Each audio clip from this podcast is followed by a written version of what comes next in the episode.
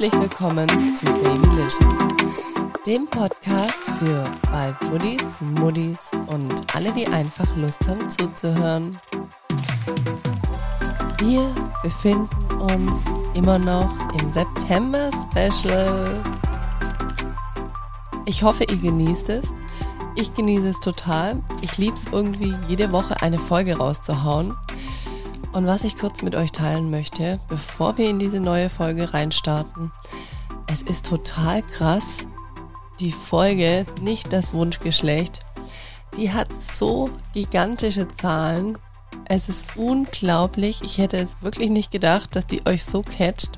Die ist ja wirklich nur, ich glaube, knapp 18 Minuten lang diese Folge, aber ihr habt die so durchgesuchtet.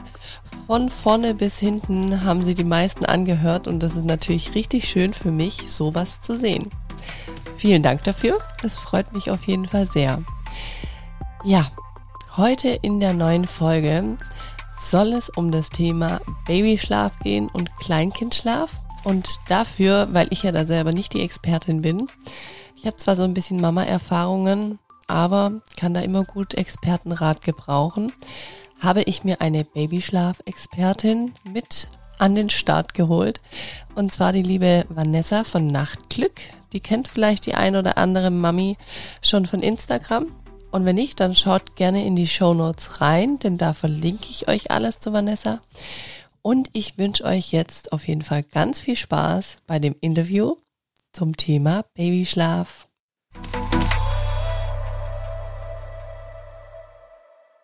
Hi und herzlich willkommen zu einer neuen Folge hier bei Babylicious. Heute habe ich wieder eine ganz liebe Gästin und zwar die Vanessa von Nachtglück. Hallo Vanessa. Hallo. Schön, dass ich dabei sein darf. Ja, ich freue mich auch riesig, dass es endlich geklappt hat. wir haben ja beide Kids und da ist es manchmal nicht ganz so einfach unter einen Hut zu bringen. Mhm. Und jetzt hoffen wir, dass wir heute die Aufnahme gut durchbringen können. Drück uns fest die Daumen. Hier. Ja. Möchtest du dich einmal vorstellen, was Nachtglück ja, ist, was du machst, wer du bist? Genau. Bei Nachtglück geht es ähm, um das Thema Babyschlaf und ich glaube, das passt ganz gut, das ist eine gute Überleitung. Ich bin ähm, Babyschlafexpertin, Sozialpädagogin, ähm, Gutachterin und mittlerweile jetzt auch äh, Familientherapeutin in Ausbildung und ja, bei mir geht ganz, ganz viel um Babyschlaf, aber auch Hochsensibilität ist mittlerweile ein großes Thema, das sehr gefragt ist. Ähm, High-Need-Babys, gerade auch in Bezug auf Babyschlaf und Autonomiephase. Aber Hauptthema ist der Babyschlaf. Richtig schön. Du hast ja auch Kids. Wie alt sind denn die? Mhm. Ja, ich habe zwei kleine Mäuse. Die ähm, große wird jetzt vier im Herbst und der kleine wird schon, oh Gott, in zwei Monaten ein Jahr. Das ist aktuell zehn Ach, Monate alt. Ja, oh, die Zeit rennt. Mhm. Ja. Richtig schön. Das heißt, du kennst dich ja auch eigentlich mit der ganzen Bankbreite aus von Babyschlaf zu Kleinkindschlaf. Ja, das ganze mhm. Schlafthema hast du ja dann schon mit deiner Großen durch. ja, und das war jetzt total spannend, das mit dem Wissen auch nochmal bei dem Kleinen zu haben mhm. und da auch nochmal ganz anders drauf zu schauen oder mit dem Schlaf ganz anders umzugehen. Das war ja. nochmal ein ganz spannendes Thema, fand ich. Das glaube ich. Wie kamst du überhaupt dazu, Schlafexpertin zu werden? Mhm. Die Große hat damals echt schlecht geschlafen. Also sie war ein Schreibaby, das muss man kurz dazu sagen. Mhm. Ähm, die ersten äh, Monate hat sie sehr, sehr viel geweint. Wir hatten abendliche Schreiphasen und ähm, in der Nacht kam sie dann sehr oft zum Stillen. Also ich glaube, ich habe sie ähm, ja, mindestens alle zwei Stunden gestillt. Mhm. Und ähm, irgendwann war ich einfach komplett am Ende meiner Kräfte. Also ähm, egal auf welchen Ebenen, ich konnte nicht mehr, mhm. ähm, weil ich einfach über Tag Vollpower gegeben habe, um ihr ja auch gerecht zu werden, um, mein Bestes zu geben und ähm, ja eben die Nacht genauso. Und dann war für mich klar, ich muss etwas ändern. Damals, das ist jetzt schon fast vier Jahre her, gab es tatsächlich noch nicht so das äh, große Angebot ähm, so dass ich mich dann in den Babyschlaf eingelesen habe. Ich habe ähm, zwei Weiterbildungen gemacht mhm. und habe dann aber für mich so ein bisschen gemerkt, dass mir das Konzept dahinter ähm, so ein bisschen fehlt oder nicht ganz zu mir passt. Einfach mhm. auch, ich glaube, ein bisschen eine andere Sicht der Dinge habe, was äh, kindliche Entwicklung angeht, auch berufsbedingt mhm. einfach. Und äh, dann habe ich mich da so ja reingearbeitet, äh, mein eigenes Konzept aufgestellt, meinen Weg gefunden und so bin ich zum Babyschlaf gekommen. Tatsächlich eigentlich über meine Tochter. Ach, richtig schön. Ja. Voll gut. Eigentlich so ein bisschen aus der Not heraus. Ja, ich, also daher kann ich das auch total verstehen, wenn jemand sagt, ich kann einfach nicht mehr. Und Mhm. auch eine Paarbeziehung leidet. Also auch für uns war das schwer, die erste Zeit. Es war, Ja. ähm, also ich bin da immer total bei den Eltern, weil ich genau weiß, wie es ist. Mhm, mhm. Du hast jetzt vorhin gesagt, äh, deine Tochter war so ein Schreibaby. Ab wann sagt Mhm. man denn, dass es Schreibabys sind? Weil ich weiß noch, bei unserem ersten Sohn gab es auch eine Phase in den ersten drei Monaten, da hat er nachts wirklich immer, keine Ahnung, um Punkt neun angefangen und dann ein bis anderthalb Stunden erstmal am Abend geschrien und dann war es wieder vorbei. Also das war wie so ein Spuk, es war ganz komisch, wir wussten auch nicht, an was es liegt. Und ähm, er war da auch gar nicht, was heißt nicht richtig da, aber ich hatte das Gefühl, er ist gar nicht so richtig wach. Weißt du, was ich meine? Ja. Und das In haben wir jetzt bei du, ja? Kleinen gar nicht. Ja, genau, genau. Also es ist so, dass wenn das so in den, ach so in den Abendstunden, wenn er noch nicht schläft, gar nicht in der Nacht. Mhm, genau. Mhm, okay. Ähm, ja, also man redet von einem Schreibübel, da gibt es mal so die 3-3-3-Regel. Ähm, wenn sie drei Stunden über drei Tage, über drei Wochen, also über so einen längeren Zeitraum, man kann sich das auch im Internet rausziehen, das ist die 3-3-3-Regel. Mhm. Ähm, also wirklich drei Stunden pro Tag, mehr als drei Tage die Woche. Ähm, wenn sie so viel weinen, dann redet man tatsächlich ähm, von einem Schreibaby. Ähm, und das, wenn das halt über mehr als drei Wochen auftritt. Mhm. Und es gibt halt auch eben diese abendlichen Schreiphasen, die hatten wir eben auch ähm, Okay. mittlerweile. Ich habe mich auch so ein bisschen in das Thema Schreibaby eingearbeitet, Mhm. klar auch aus eigener, ähm, aus eigenem Antrieb heraus. Und es gibt schon Dinge, die Schreibabys beeinflussen können Mhm. ähm, und Reize, die das beeinflussen können, aber das ist meist, also wenn du das genau sagtest, das ist ja eine wahnsinnig anstrengende Zeit. Mhm. Aber man kann sich die drei, äh, also die Dreierregel merken, drei Stunden pro Tag, mehr als drei Tage die Woche Okay. und über mehr als drei Wochen. ja, und so war es auch in reden. eurem Fall, also richtig, Mhm, richtig heftig. genau. Ja. Ja. Wahnsinn. Wie ist denn das dann überhaupt so mit Routinen? Weil da kannst du ja gar nicht so wirklich Schlafroutinen mit deinem Baby etablieren, oder? Du meinst jetzt in Bezug auf ein Schreibaby? Mhm. Ähm, doch, Routinen sind sogar da recht sinnvoll. Okay. Also ähm, nicht, wenn wir jetzt in einer Schreiphase sind, also es gibt verschiedene Sch- Typen. Wenn wir jetzt ein Kind haben, was die ganze Zeit nur schreit, dann ist es super schwierig, da überhaupt äh, irgendwas zu machen, was annähernd etwas mit Alltag zu tun Mhm. hat. Ähm, aber wenn wir jetzt, sag ich mal, von abendlichen Schreiphasen reden, hat es auch was häufig mit Überreizung zu tun. okay. Und da sind dann Routinen sogar ganz sinnvoll. Also, dass man wirklich, wenn man, bei uns ging es immer um 17 Uhr los, ähm, dass man dann wirklich vorher schon in eine reizsame Umgebung geht, vielleicht sogar ähm, sagt, vielleicht biete ich mal einen Schlaf zu der Zeit an, vielleicht ist es schon zu müde oder einfach eben eine reizsame Umgebung geht, dass Mhm. man dem Kind auch diese, ähm, ja, diese Impulse so ein bisschen nimmt oder versucht zu nehmen ja. ähm, aber auch für einen selber. Also so ähm, Routinen helfen manchmal auch oder in vielen Fällen auch den Eltern so ein bisschen zur Ruhe zu kommen. Und das überträgt sich tatsächlich auch aufs Kind und kann eine Schreibphase eventuell beeinflussen. Okay, okay. Und was würdest du jetzt als Schlafexperte sagen, ab wann sollte man mit so Schlafroutinen bei einem Baby beginnen? Mhm, schöne Frage. ähm, also im Endeffekt ist es tatsächlich so, dass man sagt, man kann eigentlich nicht so zu früh damit beginnen. Gerade wenn man jetzt ältere Kinder hat, dann läuft das meistens so mit, weil man hat ja schon Routinen. Also da kann man dann gerne schon das Baby ähm, mit einbinden.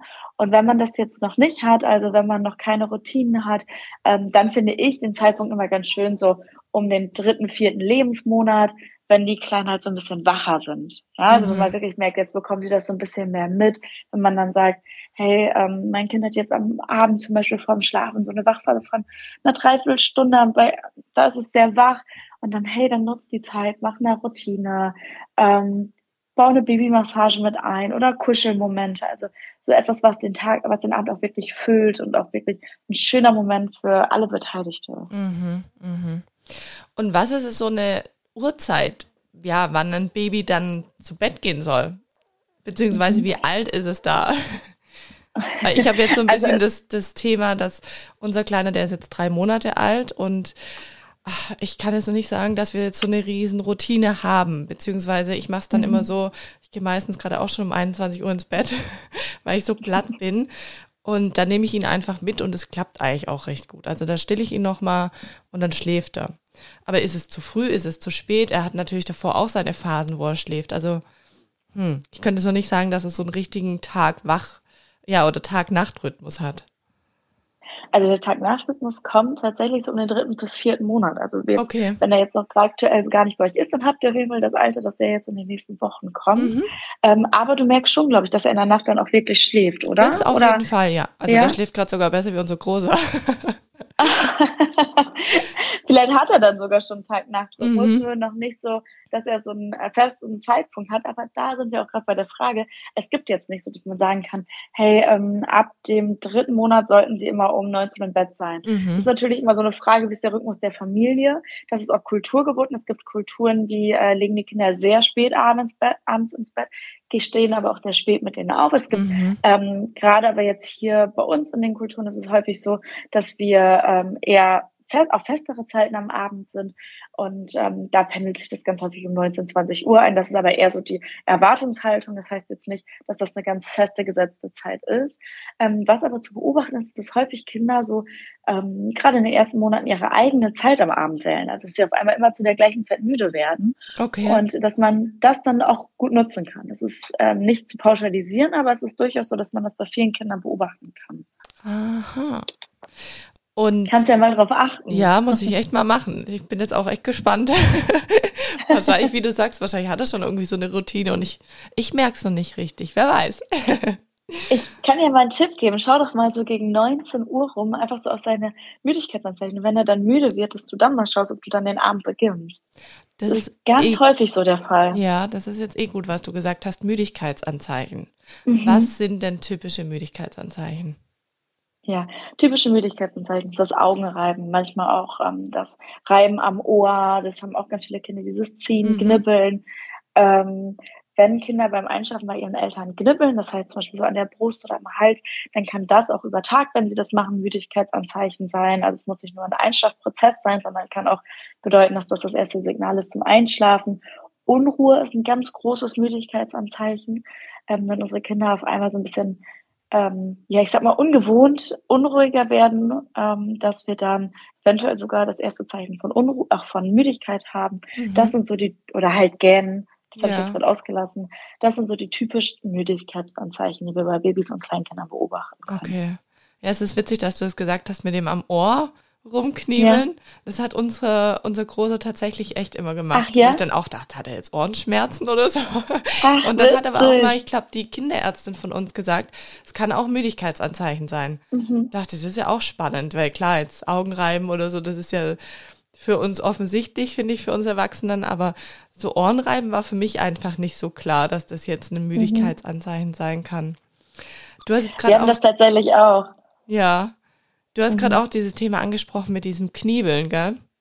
Mhm, Wenn die, ja. das habe ich äh, auch bei unserem Großen, der hat so eine Angewohnheit, dass der immer, also der kann eigentlich nicht einschlafen, ohne unsere Hände so, ja, wir sagen auch immer kniebeln, so ein bisschen mit seinen Nägeln und ja, der bearbeitet die da immer und anders kann er nicht einschlafen.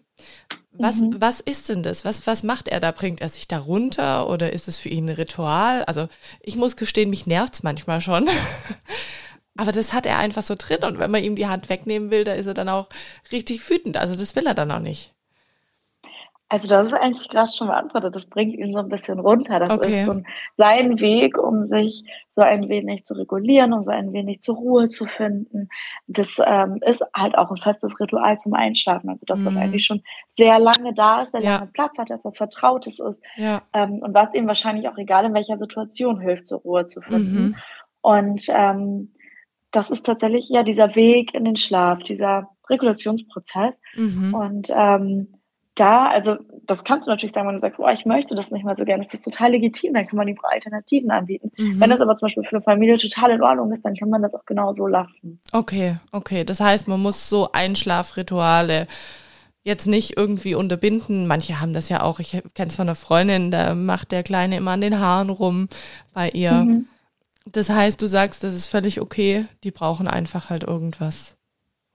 Ja, also wenn das für grundsätzlich gilt halt beim Babyschlaf und ich finde auch bei äh, übergreifenden Themen, was, mhm. was unsere Kinder einfach angeht, solange wir uns mit etwas wohlfühlen, mhm. sind wir richtig. Okay. Solange wir selbst, wenn wir an einem Punkt sind und wir sagen selber, hey, ich möchte gerade etwas ändern, für mhm. mich ist der Punkt jetzt gerade da, dann ist es auch richtig, etwas zu ändern. Mhm. Aber nicht, weil die Erwartungshaltung des Umfeldes da ist oder sonstiges. Okay. Ähm, wenn du also sagst, hey, ich bin total fein damit, ähm, das ist total in Ordnung, dann lass das da. Wenn mhm. äh, jetzt aber eine Mama zu mir kommt und sagt, oh Vanessa, zum Beispiel jetzt beim Haare ziehen, das tut mir verdammt weh. Mhm. Oder ich hatte äh, eine Mama mal im Coaching, da hat ähm, das Kind an den Augenbrauen gezuppelt. Ach, also ähnlich wie jetzt an den, ja, ähnlich wie jetzt an den Haaren oder am Ohr mhm. oder am mhm. Dekolleté-Bereich. Und äh, sie hatte dann nachher ganz wunde Stellen sogar im Gesicht. Und das Ding gesagt, ich, ich will das nicht mehr. Und ich finde, das mhm. ist auch ganz legitim. Also beim Babyschlaf ist es so, dass wir uns die gesamten Bedürfnisse anschauen sollten. Natürlich immer mit Blick auf das Kind, aber wir sitzen alle an einem runden Tisch. Es ist keiner weniger oder mehr wert von uns, mhm. sondern wir sind eine Familie.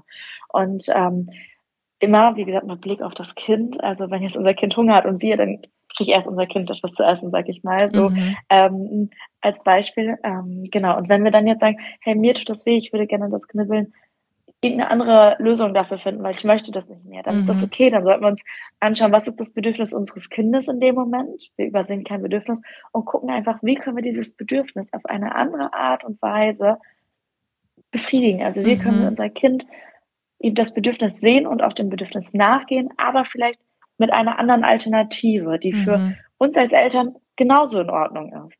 Dass man sich da halt einspielt und als Team auch da einfach agiert. Ja, das heißt, ich kann meinem Kind auch nicht einfach was wegnehmen, was er vielleicht braucht, sondern muss schon gucken, dass ich eine Alternative finde als Eltern oder als Mama. Mit wegnehmen meinst du vermutlich, dass du dann sagst, ähm, du möchtest die genau, Hand nicht genau, mehr, aber trotzdem genau. bei ihm bleibst ja, und so. Ja. Ja, da ist es ja die Frage, was ist dein Bedürfnis? Ist das jetzt Nähe, Sicherheit? Wie würdest mhm. du das beschreiben? Dann kannst du durchaus teils schon sagen, hey, ich möchte meine Hand jetzt für mich haben, ihn aber dafür vielleicht kuscheln. Mhm. Mhm. Ja, sagen, hey, ich nehme dich in den Arm, komm doch zu mir, ich bin doch hier. Ja. Das ist durchaus legitim. Wenn wir jetzt von Wegnehmen reden und sagen, hey, ich möchte die Hand nicht mehr und uns auf einmal, anstatt dass wir neben unserem Kind sitzen und mhm. die Hand geben, auf einmal ähm, an der Tür sitzen und sagen, ich möchte das nicht mehr. Ja. Das ist überhaupt nicht verständlich. Das mhm. ist für unsere Kinder ein zu großer Schritt. Das ist, hat mit Verlustangst zu tun, mit ganz großen Ängsten und das wäre nicht der richtige Schritt. Mhm. Aber wenn wir mhm. jetzt sagen, hey, die Hand möchte ich nicht mehr, das vielleicht sogar erklären und dann sagen, ich bin aber trotzdem da und ich nehme dich in den Arm und ich bleib bei dir liegen und vielleicht ähm, möchtest du nochmal kurz getragen werden oder keine Ahnung, was wir sagen, was unser Kind da benötigt. Das mhm. ist total in Ordnung, weil du bist ja immer noch da. Ja, ja. Wieso ist überhaupt, Vanessa, Babyschlaf und Kleinkindschlaf so ein Riesenthema? Also, ja, ja dich gibt's als Schlafberaterin ja nicht umsonst. Wieso mhm ist es einfach so krass? Wieso schlafen die Kids nicht einfach durch? Was, was passiert da im Kopf der Babys? Was, ja, was ist es, dass ein kleines Kind super gerne an der Mama in der Trage schläft, aber sich dann vielleicht am Abend nicht ablegen lässt oder auch nachts aufwacht? Unsere Kleinen haben ein äh, ganz ausgeprägtes ähm, Alarmsystem und das ist total in Ordnung. Also es kommt halt auch ja, also auch aus der Geschichte heraus, wenn unsere Kinder jetzt damals, gehen wir mal in die Urzeit zurück, also in die Steinzeit, ähm, irgendwo liegen gelassen worden sind, dann war Gefahr. Wenn mhm. Mama oder Papa weg waren, dann war einfach Gefahr da. Und dann haben sie sich so bemerkbar gemacht, dass sie entweder vergessen worden sind oder dass irgendwas los ist.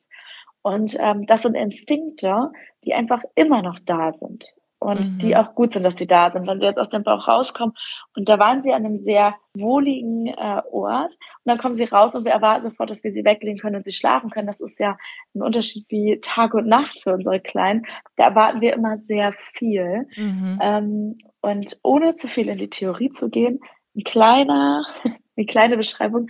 Unsere Kinder haben ähm, von der Gehirnentwicklung, also äh, von der Entwicklung her, den Sympathikus und den Parasympathikus. Mhm. Und ähm, das ist einfach so, dass der Sympathikus ähm, das Alarmsystem ist, übersetzt, also übertragen jetzt mal als Beispiel gesagt, ähm, und der Parasympathikus ist das Regulationssystem. Aber sie kommen mit einem sehr großen Sympathikus zur Welt und mit einem ganz kleinen Regulationssystem. Okay. Und ähm, wenn jetzt etwas ist, was sie zur Unruhe verschlägt, also wenn auf einmal sie, ich sag mal, neben Mama oder Papa eingeschlafen sind und die sind weg und in dem Moment reagiert vielleicht das Alarmsystem von unserem Kind, ähm, dann schreien sie los, sie weinen los, weil, hey, was ist da gerade los? Ich muss auf mich aufmerksam machen, hier ist was passiert, hier, hier stimmt was nicht, ähm, hier war doch vorhin noch alles in Ordnung. Sie können sich nicht selber regulieren, weil das Regulationssystem noch sehr klein ist. Das wächst aber und das ist ein schönes Zeichen für die Eltern mit Co-Regulation. Mhm. Ja, also indem wir auf die Bedürfnisse unserer Kinder reagieren und sagen, hey, komm her, hier bin ich. Sie mhm. auf den mhm. Arm nehmen oder wenn sie sich auch mal, ich sag mal, in dem Alter unserer Großen, wenn sie sich äh, jetzt mal verletzen, sie fallen hin, ähm, dass wir nicht einfach sagen, nee, alles gut und wir gehen weiter, mhm. äh, sondern wenn wir wirklich merken, sie verletzen sich, sie vielleicht mal kurz in den Arm nehmen. Vielleicht, klar, können wir sie auch ablenken, aber sie, wir haben auf ihr Bedürfnis reagiert, wir haben sie nicht einfach liegen gelassen und ignoriert und so wächst langsam dieses Regulationssystem, bis sie dann ungefähr im Grundschulalter sind und dann so langsam lernen, sich selber regulieren zu können. Deswegen ist das immer eine sehr hohe und große Erwartung im Säuglingsalter zu erwarten, dass unsere Kinder sich selber regulieren können. Mhm. Mhm. Ja, aber das ist Thema Babyschlaf so ein großes Thema. Das ist, glaube ich, einfach auch, weil ähm, wir auch sehr stark an unsere Grenzen kommen und das ist auch okay und das ist auch gut so, dass wir das sagen können, weil der Alltag uns einfach super viel abverlangt und wenn wir dann zu weniger, selbst wenig Ruhephasen kommen, dann sind wir einfach als Eltern 24-7 sind wir sowieso abrufbereit, aber haben dann irgendwie we auch wenig Zeit, um einfach mal kurz die Akkus aufzuladen. Mhm. Und ähm, das macht natürlich das Gesamte einfach super ja, anstrengend. Wie würdest du das denn beschreiben? Ja, sehr, sehr ähnlich würde ich das beschreiben, auch sehr anstrengend. Mhm. Und ich muss auch gestehen, ich dachte, ähm, ja, unser Großer, der ist ja jetzt zwei. Und da dachte ich, mhm. der schläft dann bestimmt irgendwann mal durch oder zumindest, ja, vielleicht wacht ein, zwei Mal die Wacht Nacht auf. Aber wir haben es gerade wirklich so, dass er ganz arg schlecht schläft. Also er schläft viel, viel schlechter als unser Baby. Ja. Ähm, wo ich mich auch schon gefragt habe, wie kommt das? Weil er ist jetzt kurz, ja, also er ist jetzt 20 Monate alt und ist jetzt da auch total in seiner Autonomiephase und aber auch nachts, also er schläft so schlecht, er wacht immer wieder auf. Ich merke, dass er Albträume hat, der zappelt, ja. der weint. Ähm, das ist echt so eine Sache, wo ich, wo ich total krass finde. Und er wacht auch immer auf und weint direkt. Also es ist nicht so, dass er mh, mm, ja einfach aufwacht und sein Schnulli vielleicht sucht, sondern man merkt mhm. wirklich, irgendwas ist. War ein Albtraum oder er sucht uns oder also das, ja, finde ich heftig.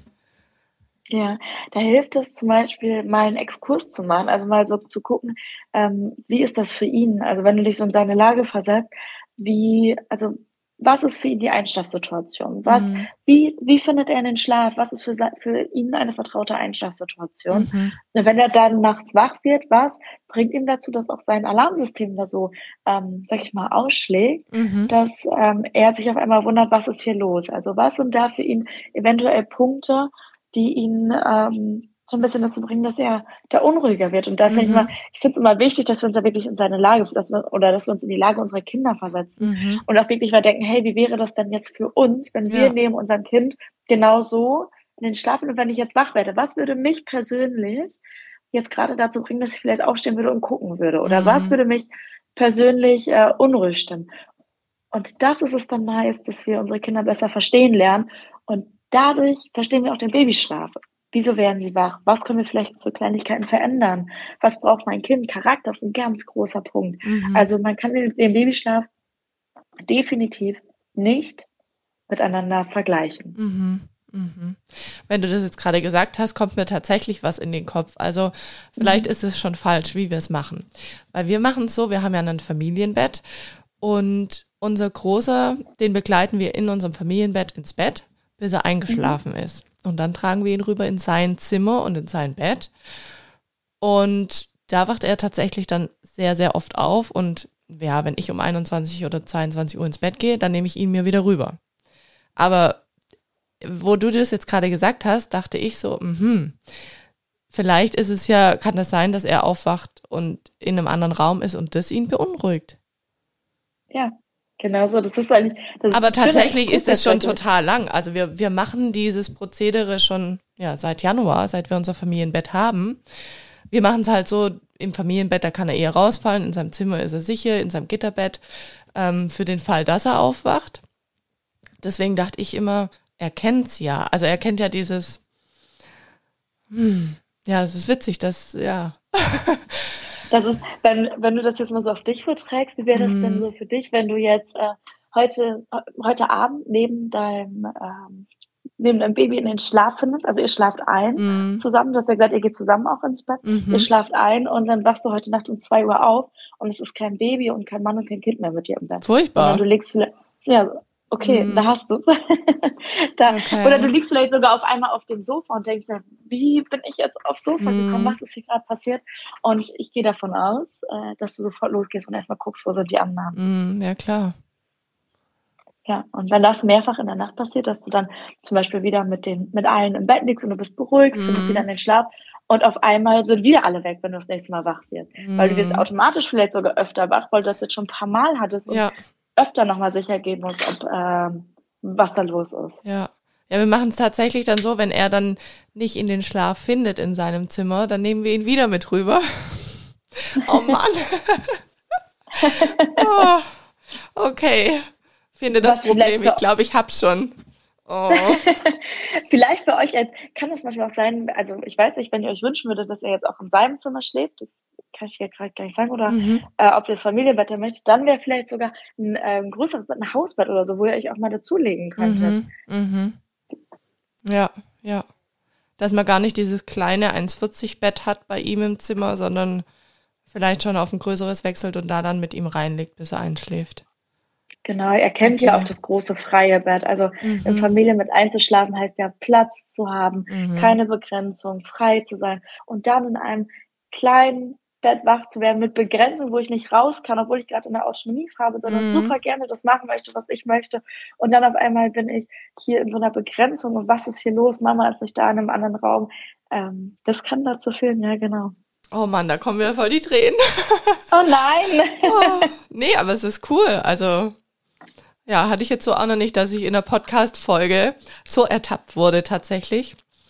Ähm, du aber mega äh, wirst gut. dich wundern, du wirst dich wundern, Babyschlaf ist ein sehr emotionales Thema. Mhm. Ähm, also wie du ja jetzt gerade schon merkst, wir reden halt darüber und ähm, dieser Exkurse mache ich mit den Eltern in meinen Coachings ganz intensiv. Also wir gucken uns wirklich an ähm, verschiedene Situationen an und ähm, es gibt aber auch Situationen, die wir angucken, die wir uns angucken, die vor der Geburt waren. Mhm. Weil wir mhm. dürfen nicht vergessen, dass auch unser Handeln ähm, und ähm, vieles, wie wir Sachen angehen, eventuell davon kommen, was wir selber was wir selber mitbekommen haben in unserer Kindheit. Mhm. Oder wie war die Schwangerschaft, wie war die Geburt?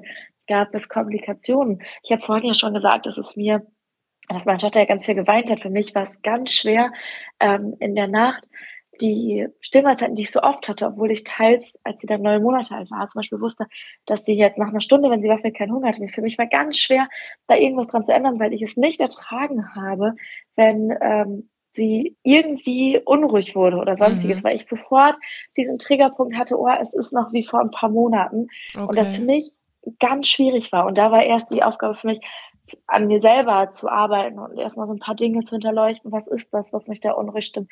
Wie ist es wirklich so, dass ich meinem Kind, ähm, auch wenn es mal vielleicht beim Einschlafen geweint hat, ist es wirklich so, dass meinem Kind was, was fehlt? Oder war es die falschen Zeiten? War es vielleicht einfach nur, ähm, dass mein Kind auch mal weinen durfte? Also Kinder mhm. dürfen weinen. Ne? Ja, das ist Kommunikation. Ja. Es geht nicht um Schreien lassen, es geht nicht mhm. um unser Kind alleine zu lassen, aber unser Kind darf mit uns kommunizieren. Ja. Und ähm, das war ein Exkurs, den ich für mich gehen musste, ja. Mhm, mhm. Mir hat auch eine Hörerin Vanessa geschrieben, dass ihr Kind mhm. auch immer aufwacht und weint. Ist es ja. was, ähm, wo du sagen würdest, das muss man auch individuell betrachten, warum das so ist? Oder ist es so, dass Kinder oder Babys, wenn sie aufwachen, erstmal weinen, um sich mitzuteilen?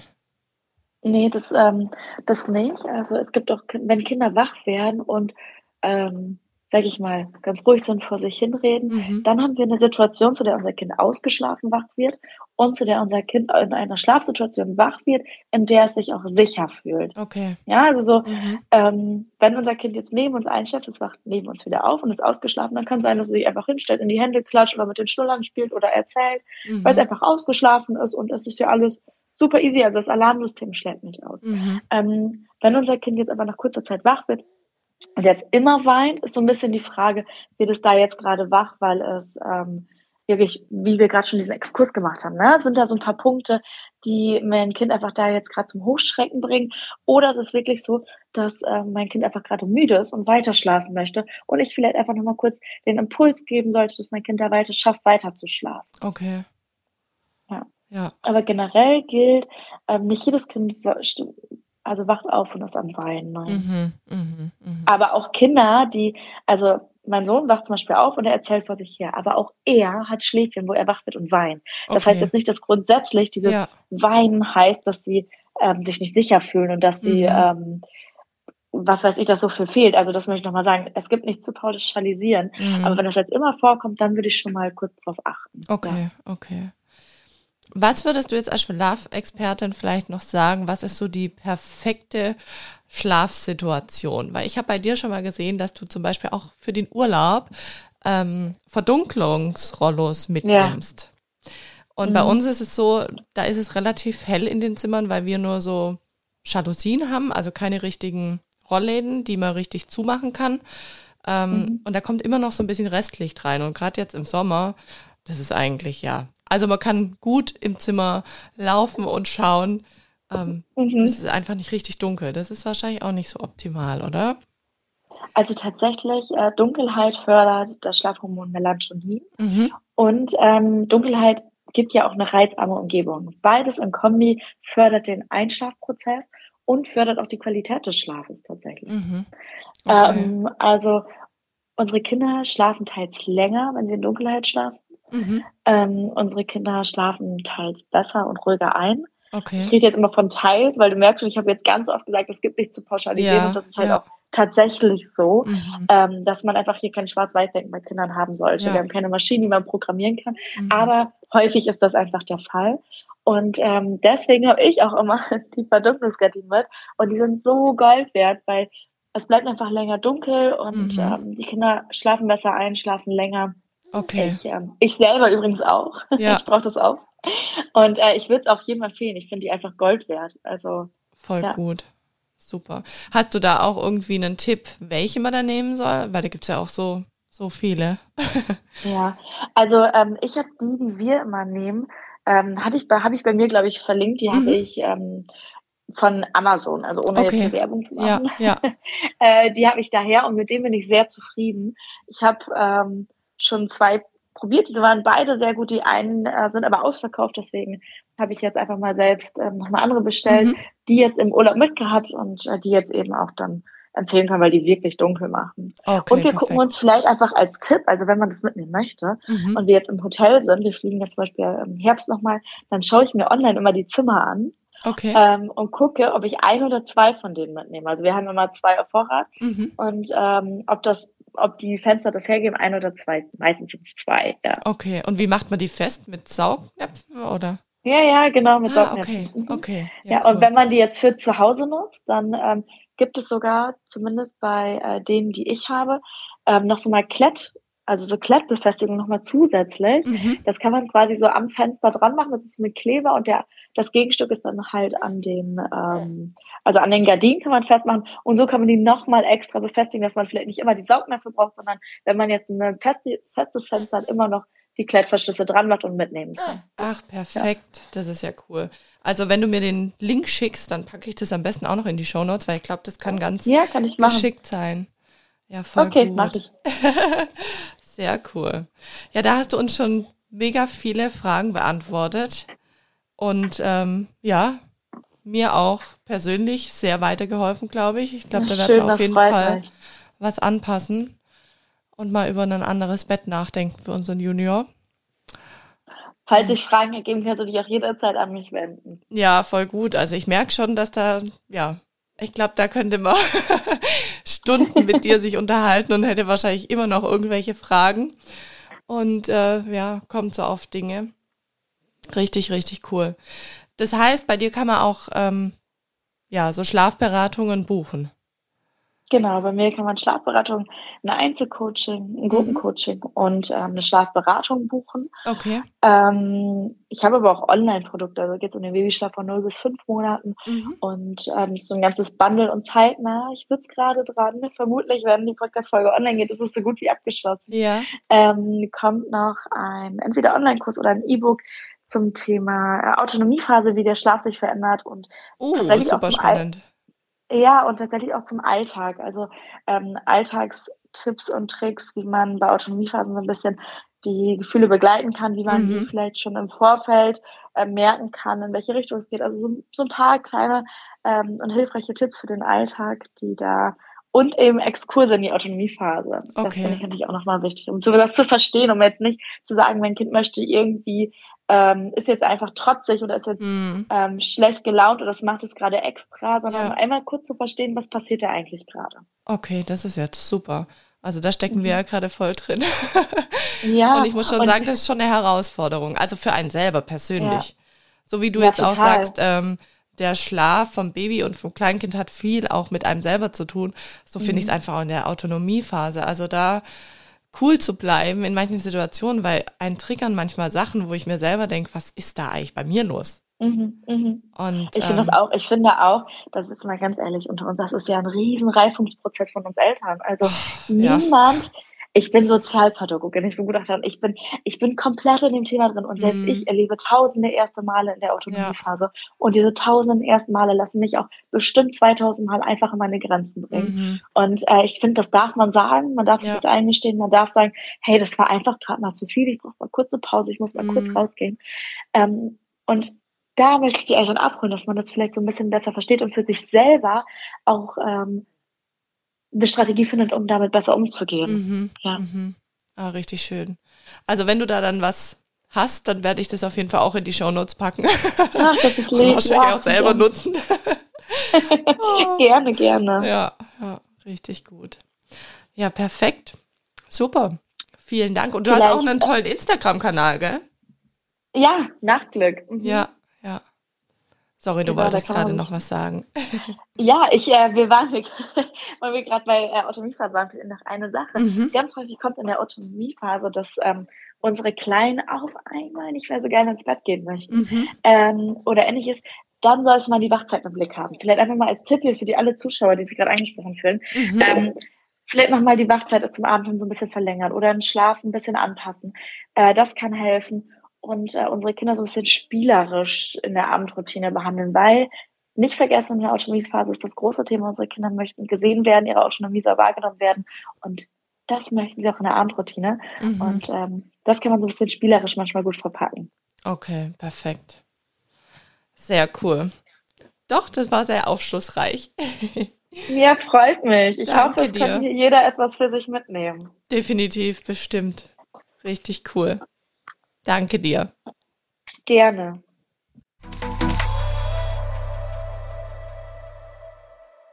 Ich hoffe, ihr konntet ganz schön viel aus dieser Folge mit rausziehen. Für euch, für eure Mäuse, für eure Schlafsituation. Und ich würde mich natürlich riesig freuen, wenn ihr mich beziehungsweise den Podcast Babylicious auf Spotify und Apple Podcasts abonniert, wenn ihr mir da wo auch immer ihr den Podcast hört, eine Bewertung schenkt. Ja, das bringt mich einfach ein bisschen mehr in die Sichtbarkeit. Dann sehen mich noch andere Mummies und Puppies und alle, die einfach Babylicious hören möchten. Und teilt auch gerne Folgen, wo ihr sagt, hey, das wäre für die und die Person in meinem Umfeld sehr cool zu wissen. Ich gucke wirklich, dass ich so einen Mix mache aus eigenen Erfahrungen hier im Podcast und aber auch wirklich, ja, so Expertenrat mit reinbringen. Es ist viel Arbeit, die ich mir hier mache. Ich mache sie super gern für euch, aber ich freue mich natürlich auch, wenn ihr mir da ein bisschen was zurückgibt. Deswegen denkt mal dran, so eine Bewertung, die ist wirklich sehr schnell angeklickt. Ihr müsst da nicht mal groß was schreiben. Reicht schon, wenn ihr einfach so viel wie möglich Sterne anklickt. Also, macht's gut und bis nächste Woche. Eure Sandy. Ciao.